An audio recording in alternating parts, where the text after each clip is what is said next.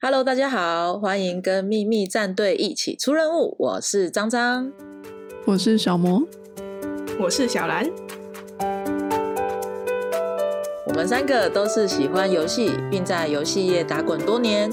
这个节目主要是想跟大家分享游戏业的点点滴滴，以及用女性玩家的角度来聊聊生活、游戏，甚至和阿仔另一半相处的话题。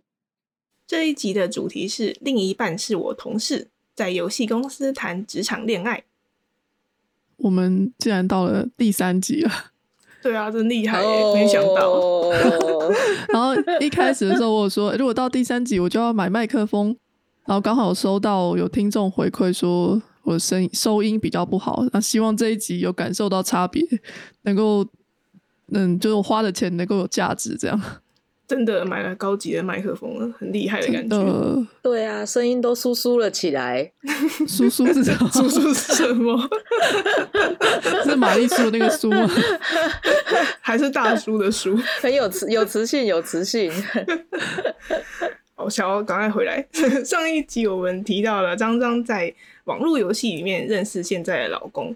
那其实呢，我跟小魔认识另一半的过程也是跟游戏有关，就是在游戏公司里面认识。对，其实就是大家建议，就尽量不要在职场上谈恋爱的那一种。对，真的看到很多人会分享说不要在职场谈恋爱，但是其实在我身边，就是在同有从事在游戏业界里面的，也蛮多是跟同事结婚诶。你们的公司会这样吗？有诶，好像有诶。对啊，好像有，然后。也蛮多离婚的，我我也有 有听到离婚的。可是我我我之前有待过一间公司，他就说，就是情侣或夫妻不可以再待在同一个专案，一定要被拆开来。对，嗯，这个应该蛮麻烦的吧？对，小兰应该很有经验。没错，其实我觉得游戏公司算是也是认识同好的地方，因为。你会通常都是对游戏有一点点的兴趣才会去游戏公司嘛？那所以很容易在游戏公司里面找到喜好相近的朋友。而且我也是在进了游戏公司之后，才有跟别人一起连线玩游戏的经验。在这之前，不管玩什么游戏啊，甚至《魔物猎人》，我都是自己一个人从头玩到尾。哎，《魔物猎人》一个人要从头玩到尾也不容易，靠那两只猫。对，就是。就打很久，然后我后来跟人家连线之后，才发现原来这个是可以三分钟刷一场的游戏吗？我打了半小时。然后像说像线上游戏，我也会选可以自己活下去的职业啊，像说武生之类的。所以你们都会特别选组队的吗？因为像我就是自己喜欢什么职业就选什么。那我就喜欢像盗贼啊、攻守，可就会碰到个问题，如果没跟人家组队就不能玩，然后就不玩了。对我像说，我虽然会喜欢那种捕师的职业，可是就是没有办法自己一个人玩啊，就会怕自己会因为这样子就不玩了，所以我就会选择可以自己活下去的那一种。可是捕师也可以玩的很厉害耶，就是所以他就选武生啊。对，我就选武生，下去的武生。可是那这样，小兰你都一个人玩游戏的话，所以你就不会像张那样在游戏中认识朋友，或是认识另一半。那你之前都是怎么认识异性？因为像是上大学啊，好像通常比较容易交到男朋友。像外像那个外系会有学伴，或者跟就是外系的联谊。哦，对啊，以前很很流行抽学伴，我是不知道现在还有没有这件事。但是抽了学伴之后就没有联络了，然后。我大学的时候也有双主修的关系，所以有认识别系，因为去别系上课就有认识别系的男生，然后有一起出去几次，然后就没有然后了，因为对方是完全不玩游戏的那种，就觉得话不投机。因为我就是呃讲几句就会一定会提到游戏啊，提到动漫之类的，然后对方就是讲几句要提到球赛啊，然后是什么流行歌什么，就就会觉得不知道要聊什么。哎，完全不不玩游戏的男生真的很不 OK，都对不起我 那个标准很偏颇。不玩游戏的男生要聊什么？就他们会讲什么打球啊，然后还有一些就是流行歌啊之类的。女生不玩游戏的应该就是聊什么吃的东西，或者是出去玩，或者是购物吧，我猜啦。我很难聊这个话题，口角大汉无法融入。可以聊食物。但因为我个性比较内向嘛，所以大学的时候也完全没有参加过联谊。所以像说什么，就是对恋爱这件事情也没有说很积极，就觉得顺其自然，没有也没有关系。那你们有什么抽钥匙啊那种联谊过吗？我是没有没有联谊过啊，而且其实那个时候觉得二次元比较吸引人，所以像是跟小兰一起或者张一起，我们去同人活动玩，去拍照还比较有趣。我以为你要说就是我们比较吸引人之类的。我们不是约好就是什么三十岁 还是哎还是几岁四十岁没结婚就要结婚之类的。哦，可惜结可惜结婚了，失去了这个机会。我也没有参加联谊过哎，我觉得抽钥匙对我来说好像都市传说一样，好现充哦。对，那个时候很流行哎，就是大学的时候大家出去联谊，然后去玩就会抽钥匙啊，干嘛干嘛的，然后就是坐不同人的摩托车。之类的没有哎，可能因为我们设计系都是都是大家都在工作室里面埋头苦干，几乎没有没有在做联谊。而且其实因为我们是日文系，所以超级多联谊的邀约的，就是因为我们系上几乎都是女生，然后就会有系上都是男生的系一直来就找联谊啊、抽学伴之类的。小摩的系会有吗？很多，我们系上非常多女生哦。但是好像没有这件事哎，可也可能我不知道啊，因为不是这么合群，没关系，反正我们现在也也结婚了，对，没差。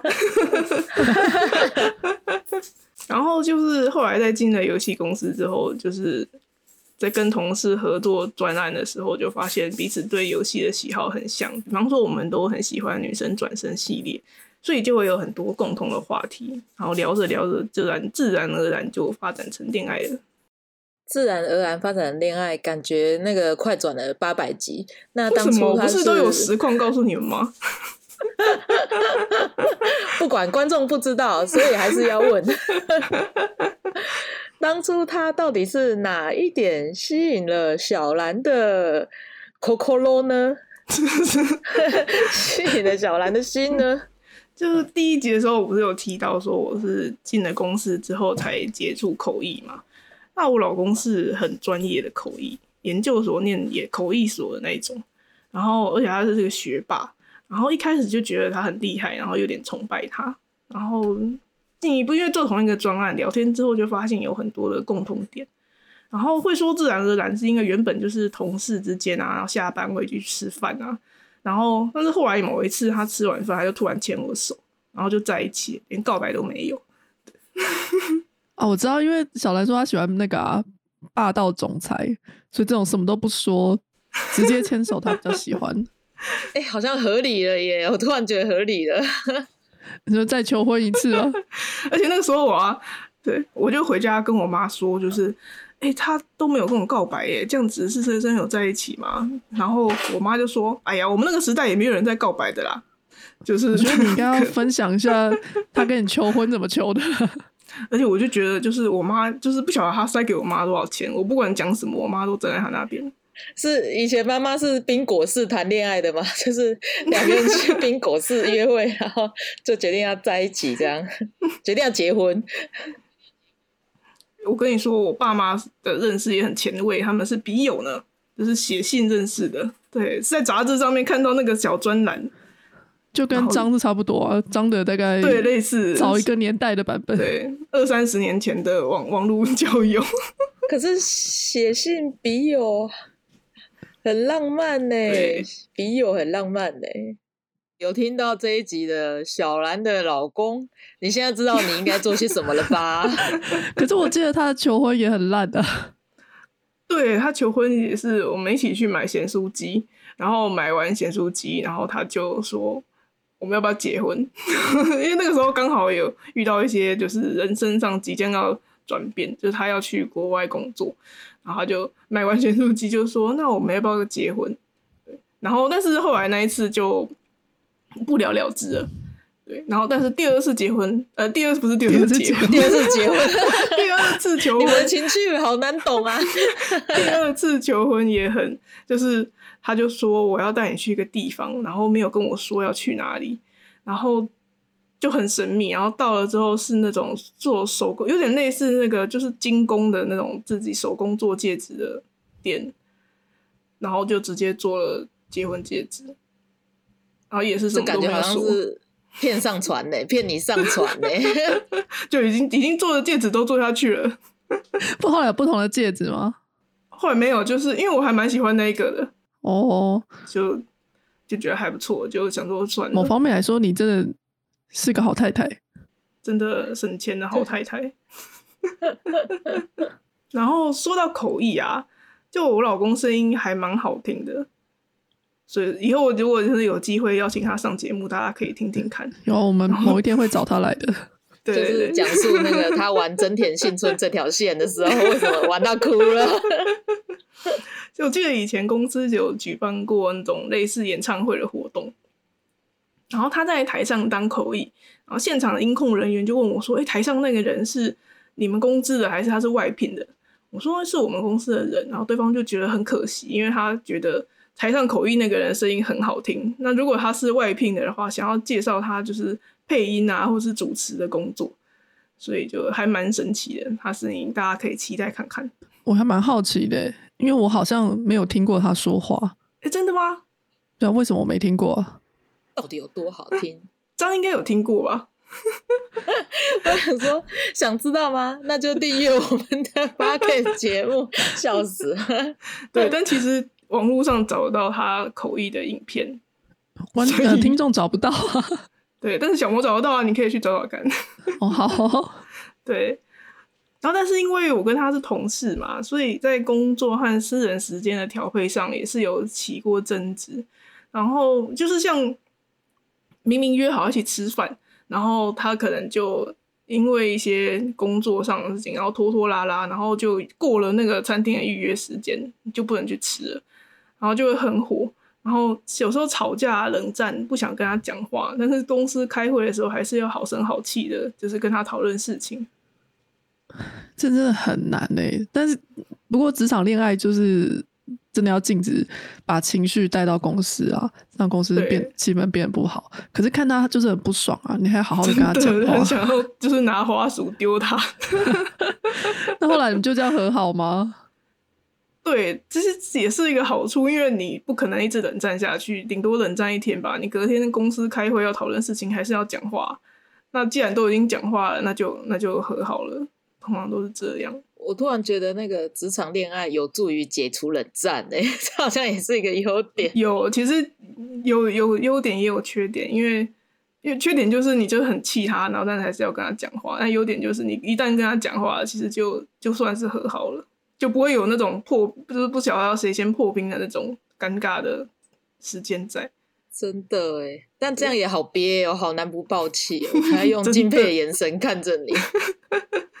而且那个时候我们就就想说，不要让同事知道，因为觉得同事如果大家都知道你们在一起啊，那到时候就是过过没多久，然后就分手了，就会很尴尬。然后，所以我们在公司都假装没事。然后，比方说明明说我们下班后要一起去玩，就会刻意错开下班时间，像说就是诶可能晚个十五分钟，或是晚个半小时才下班这样。然后要一起去一起请假，然后去旅行的时候，也会刻意有一个人早几天请，然后另外一个人晚几天请这样子。对啊，你们也太讲究了吧！而且连假都这样错开，你们有这么多假？哎，其实有哎，就是啊，我知道，因为血汗公司。没有，我没有说，是不是？就是对，就是会累积很多假，然后可能就是哎，一个人早一天开始请，另外一个人晚一天开始请，这样子。因为我们是同一个部门，所以真的，如果你真的同时请假，然后同时又回来，然后还然后还被发现你们去同一个地方，就很容易就被发现了。可是应该也很快就发现吧？几次就是你们请假会重叠，其实还真的有被。总经理发现过不不妙，总经理，总经理，因为那一次就是太刚好，我们已经请了，然后结果公司后来公布说那天是尾牙，然后尾牙的话，老板就会希望大家都参加，然后偏偏就有两个人不能参加，然后这两个人还在同一个时间请假，然后好可疑哦，后来没有去吗？的呢？因为那个时候我们好像是要去日本看那个佩鲁索纳的演唱会，哦然后所以票很难抽到，已经抽到了。然后嗯，总经理就还问我们主管说，他们两个是不是在一起？他们为什么同一个时间请假？然后我主管就说没有啦，他们是要去听那个佩鲁索纳的演唱会啦，他们没有在一起。好可疑哦。这个是被打掩护，还是他当时真的不知道？这我就不晓得。而且我记得你们应该可以说吧，就你们不是有中间分手过吗？那你们后来一起工作有有尴尬吗？嗯，就会很像那种比较比较长一期的冷战啊。但是我觉得还蛮有自信，蛮就是那个时候同事应该没有人发现我们有分手过，因为我们就分手，隔天还是照常在公司上面，公司还是照常的互动。对，然后但是后来我们结婚之后啊，发现其实很多同事早就发现我们在一起，只是他们都很好心，没有说破。该不会你刚刚的主管也早就发现了？不晓得，大家都用温暖的眼神看着你们。对我觉得这样说，你们应该也会发现你们的同事有好像有在交往之类的吧？就是好啦，有啦有啦，对啊，就是会其实会发现，像说我还有、就自己觉得得不会啊。对对，就是两个人下班约会的时候被其他同事看到，然后就装没事，哎、嗨，你们这么巧啊，这样子，但是其实应该就都被发现。哎、我一瞬间有一种在看 BL 漫的感觉，好多那个办公室的恋情都是这样哎、果然漫画里的剧情都是有可能的，对，都是现实中会发生的。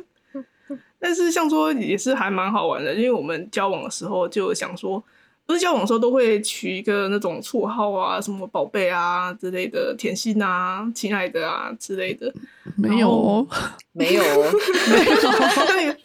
但你有小可娃，然后，但是因为我们那个时候就想说，不要叫另外的名字，因为怕在公司万一叫错就很尴尬，所以我们就还是叫他什么什么上，什么什么上。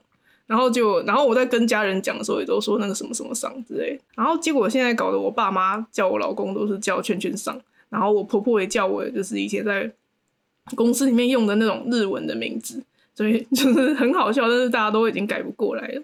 好啦，至少你们还算是客客气气的称呼，因为像我都 连名带姓的叫我老公，很难改过来耶。叫叫什么什么长会比较好吗？可是就叫他圈圈圈，好像都在骂他一样。虽然说的确是一直在骂他，至少不是叫圈圈圈啊。原本我会用爱称，但现在都叫他爸爸了，都是爸爸。哎、你怎样？呃，去找爸爸，爸爸怎样怎样？对，嗯，然后那其实那这样你会用就是小可娃儿吗？还是就是我不会用小可娃儿、欸，哦对感觉很像在那你会用小可吗他吗？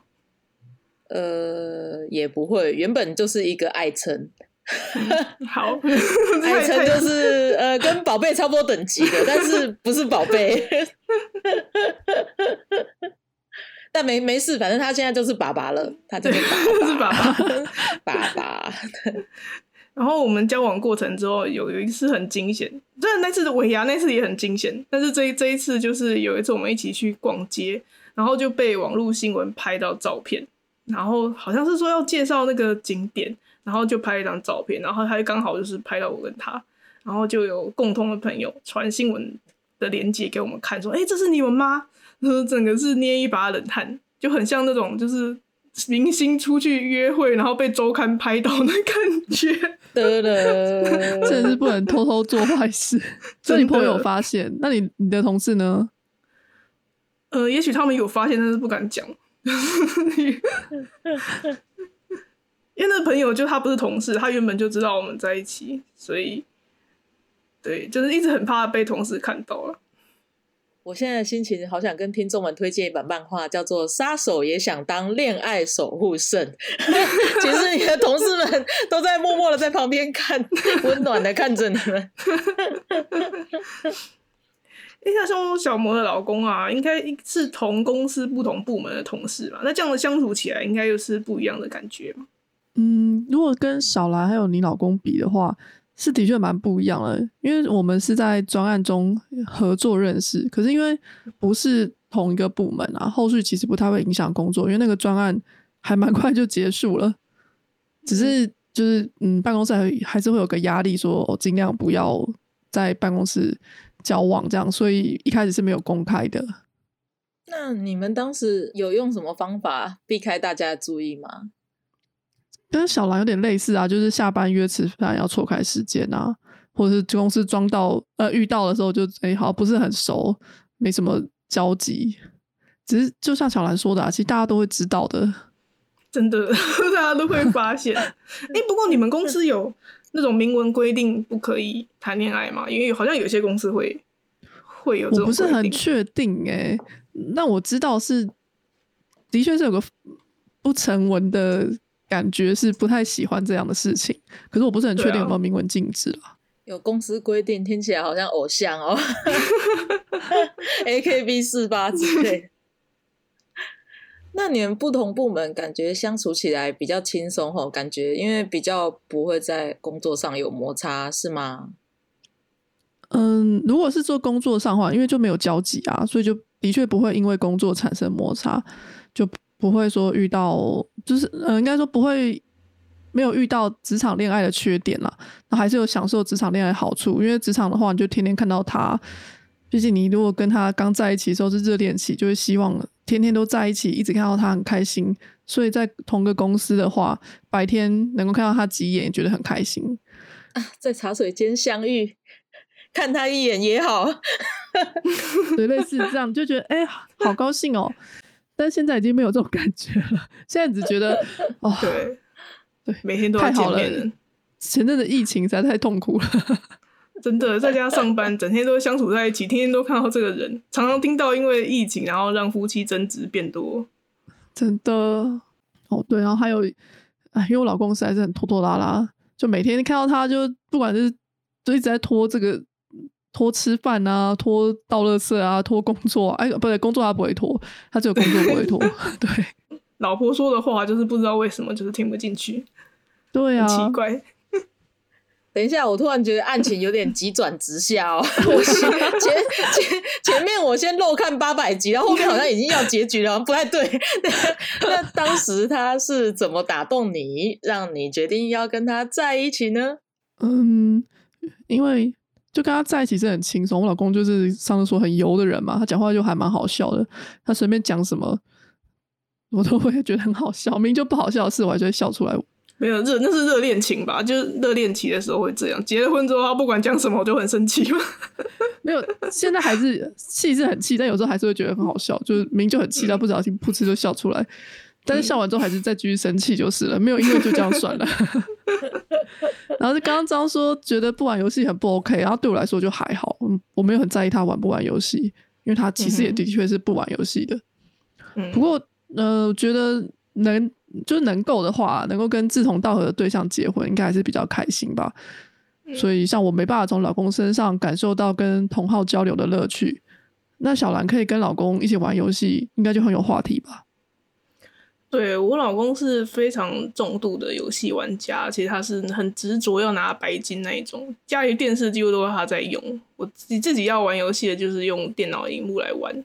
白金真的需要花很多的时间诶，有的时候有时间还不一定能有白金诶，敬佩白金玩家。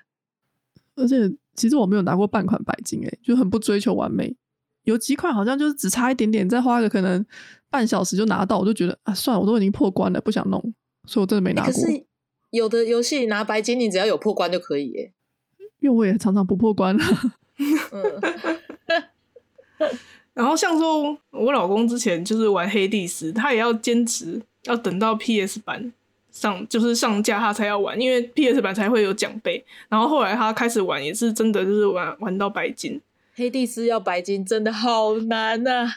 我超喜欢，真的，因为他都一样一样的关卡，然后一直玩，一直玩，一直玩，然后玩了不晓得有没有几百次吧。我超喜欢这款游戏耶，可是一直破不了关，而且我 Steam 版也买了，然后 NS 版也买了，一样还是破不了。可是它真的有一股魔力，就是让人破不了关，一直死还是想继续玩呢。真心推荐给每一位听众哦。对他很厉害，因为他就是同就是同样的差不多的路线，然后让你一直反复玩，一直反复玩。但是因为他的迷宫会会改变，然后而且他每一次玩完都会有不同的对话，我觉得真的很厉害。每次玩过一轮，然后就可可以继续推进剧情，我觉得这个游戏真的是不得了啊！对，就是真心推荐。五星吹爆，真的。然后因为主家里电视主要都是他在用嘛，然后我就是买了两台荧幕，一台就是电脑用，然后另外一台四 K 的可以接游戏机。但是如果我想要看电视，他还是会给我用啊。比方说之前就是奥运的时候啊，他要打电动，他要打黑帝斯，然后我要我想要看奥运，他就把电视让给我，就觉得也还不错啦。就是所以不会有什么抢电视的情况，这样还蛮好的。因为我现在。我也不用抢了，因为我老公就很少玩。嗯，对，我记得张上次也说，你跟老公不会抢电视，因为他也会也会让你。对，我永远都是那一个可以玩到游戏的人，但是他永远玩时游戏的时速都比我长，就是。哎，说其实我觉得一起玩游戏啊，也可以暗中观察，就是这个人不管是男是女啊，不管就是这个人适不适合在一起。像说如果。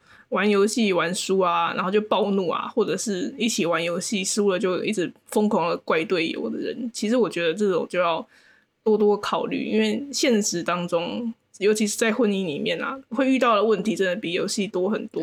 别人的儿子嘛，我觉得 我好像是一个负面的例子，因为我跟我老公玩全境封锁的时候啊，因为我就很不擅长这种射击游戏，所以打不到人。像如果说要爆头之类，我也更打不到。一开始我老公就有点生气，觉得我是来乱的嘛。后来我发现他好像习惯了，就叫做你就待在这边，不要冲去死，你能射多少就射多少。所以觉得他反而是那个容忍会乱玩游戏生气的人，因为我打不到我就乱生气，说你干嘛那么凶之类。到后来他就还好了，就不管我了。但是这样，我觉得也是证明说，就是你老公其实脾气还不错，他不会因为就是 乱生气。但我觉得，如果今天相反话，可能我是那个生气的人。你怎么不会过关？所以就是跟我们一起玩嘛，跟我一起开全境封锁实况嘛，是不是？我一开始就是玩全境封锁，然后不会玩射击游戏的时候啊，我老公跟我一起玩，他都说你就站在那个任务区的边缘安全的地方，然后他就自己冲去把怪都打完，就是把敌人都打完，显然就是不想要有一个拖油瓶在一起。那张友跟老公一起玩射击游戏吗？我跟他一起玩射击游戏比较少，我跟他一起玩《魔物猎人》比较多。但是我玩《魔物猎人》的时候，我有时候会自暴自弃，跟他说：“哎，我在隔壁地图等你。”他快死的时候，我再过去。这跟我老公蛮像的。大后，我记得上次好像也有提到，就是抢游戏机的事情。那我们家的话，就是。就是我是主机大亨，就是 反正有主机都是买两台，然后像说 P 现在 PS 四现在是两台，但是我记得全盛时期，我个人应该有拥有五台以上的 PS 四。对，就是我都记得你可以睡在它上面，铺一张就是 难怪可以借我一台，真的就是呃，我租屋的地方有买一台，然后家里老家也要摆一台，然后就是。总之就是拥有非常多台，但是后来就是有慢慢的就是有把旧的一些用不到的就卖掉啊，或者是就是借给别人这样子。但是目前 PS 五还是只能买到一台而已，希望能够早日供货稳定，让 大家都有 PS 五可以用。你那边 PS 五现在很难买吗？也不好买诶，就是也是要每次都要抽啊，因为我还是想要买一台就是那个数位版的，但是就是买不到，每次要抽都抽不到，不知道为什么。但是第一台是首发那一次抽就抽到，就是运气可能都又在那一次用掉了吧，之后就再也买不到了。哎，可是它已经出很久了耶，到现在还这么难买。台湾应该也是很难买吧？对啊，现在也是吗？应该也是吧。不好意思，我没有打算抢首发，我想说等它出改良版我再来买。它已经出了，它已经出了，散热比较不好。对，他已经出，他已经有改良版了，有啦，有啊。那可能因为小可他还没有想说要买，我就没有在接触这方面的消息。然后像说游戏片的话，就是就是可以只买一片啊，因为现在数位版通常就是你设定成什么常用主机什么的就可以共用，我觉得还蛮省钱的。嗯，很喜欢数位版的话，就不用换片，这个优点实在是太棒了。每次想到要换片就好累哦，放弃。有数位版真的是很方便，又不会有一堆实体片要收纳，反要放他们那些片子也觉得烦，是 占空间。对啊，那所以像张跟小兰老公都是玩家，可以互相交流游戏的心得的感觉是很棒的。然后我老公是不玩游戏，不太玩游戏的。然后虽然说他也是游戏公司出身，但不代表游戏公司的人都每个人都爱玩游戏。没错，我前公司其实也是蛮多人不玩游戏，但是就是他们会去关注游戏的一些消息，但是不一定就是是很重度的玩家这样子。那如果不太玩游戏的话，小小毛老公的兴趣在在哪里呢？兴趣在工作啊。他现在 他现在兴趣就是买乐高，就有点失控。唉，不过因为他也不太干涉我玩游戏啊，就不会说什么玩游戏浪费钱这种扫兴的话，所以我也很想要支持他发展自己的娱乐。所以乐高我觉得很不错，可是因为他真的真的很占空间，所以有一点点希望他控制一下。那我记得他好像也不太会介意你抽卡耶，是不是觉得老老婆高兴就好啊？这样好像也很不错。对啊，嗯，他觉得游戏娱乐是很正常的。我觉得这应该是算是在游戏公司认识另一半的好处吧，因为他也是了解游戏产业在做什么的人。可是，在有一些人眼中，游戏还是不太入流的东西。对，会觉得好像玩游戏是很很幼稚的事情之类的。对，因为我到现在还是有时候会听到长辈说：“哎，我花时间玩游戏很不好啊，这样没出息啊。”我就会说：“可是我的薪水就是。”这样子来的，啊没有人玩游戏，我就没有钱了。真真的，我们要感谢课长，让我们有游戏玩。我我有自己要当一下课长。游戏是真的很影响我的人生啦。那你们除了因为游戏认识另一半以外，有没有什么因为游戏或者是认识同好的比较特别的经验？嗯，我之前刚才有讲过，我是个性很内向的人，在现实世界不会去主动认识。同好也不会去认识朋友。我记得以前在公司啊，然后有一次出差，跟同事搭同一班，台湾的同事搭同一班电梯，然后我就看到他手上拿一个什么东西，我就跟他说话，然后他第一个反应是，就是他那手上拿月饼，他就是那种跟游戏角色有关的月饼，然后我就觉得很新奇，我就跟他讲话，然后对方的第一个反应是。我进公司三年，第一次听到你跟我讲话，哎，同一个公司不得了。他搞不好在电梯里面很忐忑，说怎么办？我不跟他讲话，好像有点尴尬。可是他不跟我讲话，尴尬。对，我现在脑中浮现一个，就是他拿了一个稀有道具，可以触发一个那个稀有支线任务，真的，然后 导致这个 NPC 跟你讲话，真的，就是因为我们公司前公司的人，真是。很少，所以真要不完全没有讲到话是很困难的。但是我就是那种，就是除非必要，我不会主动去跟人家讲话的人。对，所以就会发生这样这样子的事情，要有稀有特殊道具才会触发对话任务。但是因为，呃，像是在网络上，我就会比较，我有在写 blog 分享一些游戏心得，而且写了好几年，然后有因为这样子有认识到一些同好，觉得还蛮神奇的。哎，我觉得能够持续做一件事情不间断这么多年，真的很强哎，很佩服。哎，那时候一开始是就是当日记来写，但是后来有工作之后，也是变得就是不是每天写了，但是还是有继续持续下去。然后另外就是透过朋友，然后认识其他喜欢玩游戏的朋友，像说就是很感谢张张都会之前都会揪我一起玩游戏啊，什么跨年的游戏趴之类的，所以透过张张认识很多的新朋友。所以，我那我也蛮好奇的，因为张张是就是交友广阔，认识非常非常多朋友的人。我想要知道你是大概是怎样认识同好？哎，我之前很迷某些作品的时候，有加入过 CP 群组啊。然后后来因为蛮喜欢办活动嘛，所以透过就是大家一起办活动啊，有也有认识新朋友，或是参加公司的社团啊，互就一起玩游戏。特别是之前疯狂的在玩桌游和逃脱密室，实在是太好玩了。我讲话好油哦，不好意思。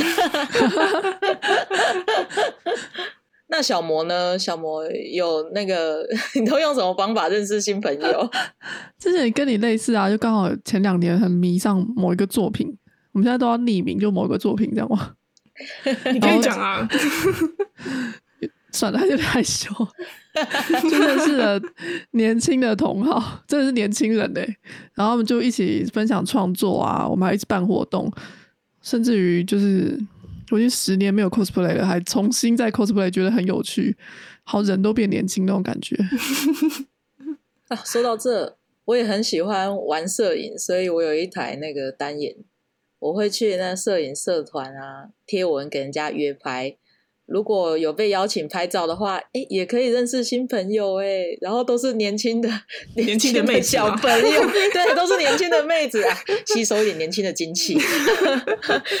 但是啊，这边要呼吁一下，最好不要单独跟异性的摄影相约在非公共场合啊、偏僻的地方啊，真的风险是很高的，就是常常都会听到一些不好的消息。所以，如果可以的话，几个人一起相约，或是约相同性别的摄影会比较好哦。真的，有时候常常会听到那种因为拍照，然后女生就被欺负这样子的事情，真的要小心。对，不小心就站在妈妈的角度来 来说教了，我的天哪！啊，嗯，那我们来总结一下，大家普遍对办公室恋情的第一印象啊，就是。这样子会不会影响工作啊？或是感觉多多少少会掩饰一下，不想让大家发现，但好像几乎都会看得出来耶。杀手也想当恋爱守护神。我有想，我有待过一间公司，哎，之前有讲过，就是情侣或夫妻不可以待在同一个专案里面。那像小兰这样规划不被发现的过程。听起来真的刺激又好有趣哦。对，但是完全都被发现了。对，杀手也想当恋爱守护神。嗯，不知道听众们有人是办公室恋情吗？或是有用过什么方式不被大家看出来呢？都欢迎留言跟我们分享哦。好，那我们今天的节目就到这边。不知道大家觉得今天内容怎么样？可以透过匿匿名的信箱留言给我们。我们有收到在第一集有收到观众的回馈。那有问说，我们现在还在游戏业吗？然后现在发展怎么样？所以我们会在下一集讲到，再更深入一点，我们把兴趣当饭吃，加入游戏业之后的一些发展。那大家如果还有什么想法，或者是需我们有什么需要调整的地方，都欢迎留言给我们。好，之后我们会继续更新，欢迎搜寻秘密战队出任务，订阅我们的 Facebook、IG 还有普朗。第一方便第一时间得知更新的讯息。好，大家拜拜，拜拜拜拜。哎，这次没有讲还有普浪哦。对，因为我这次把它打打。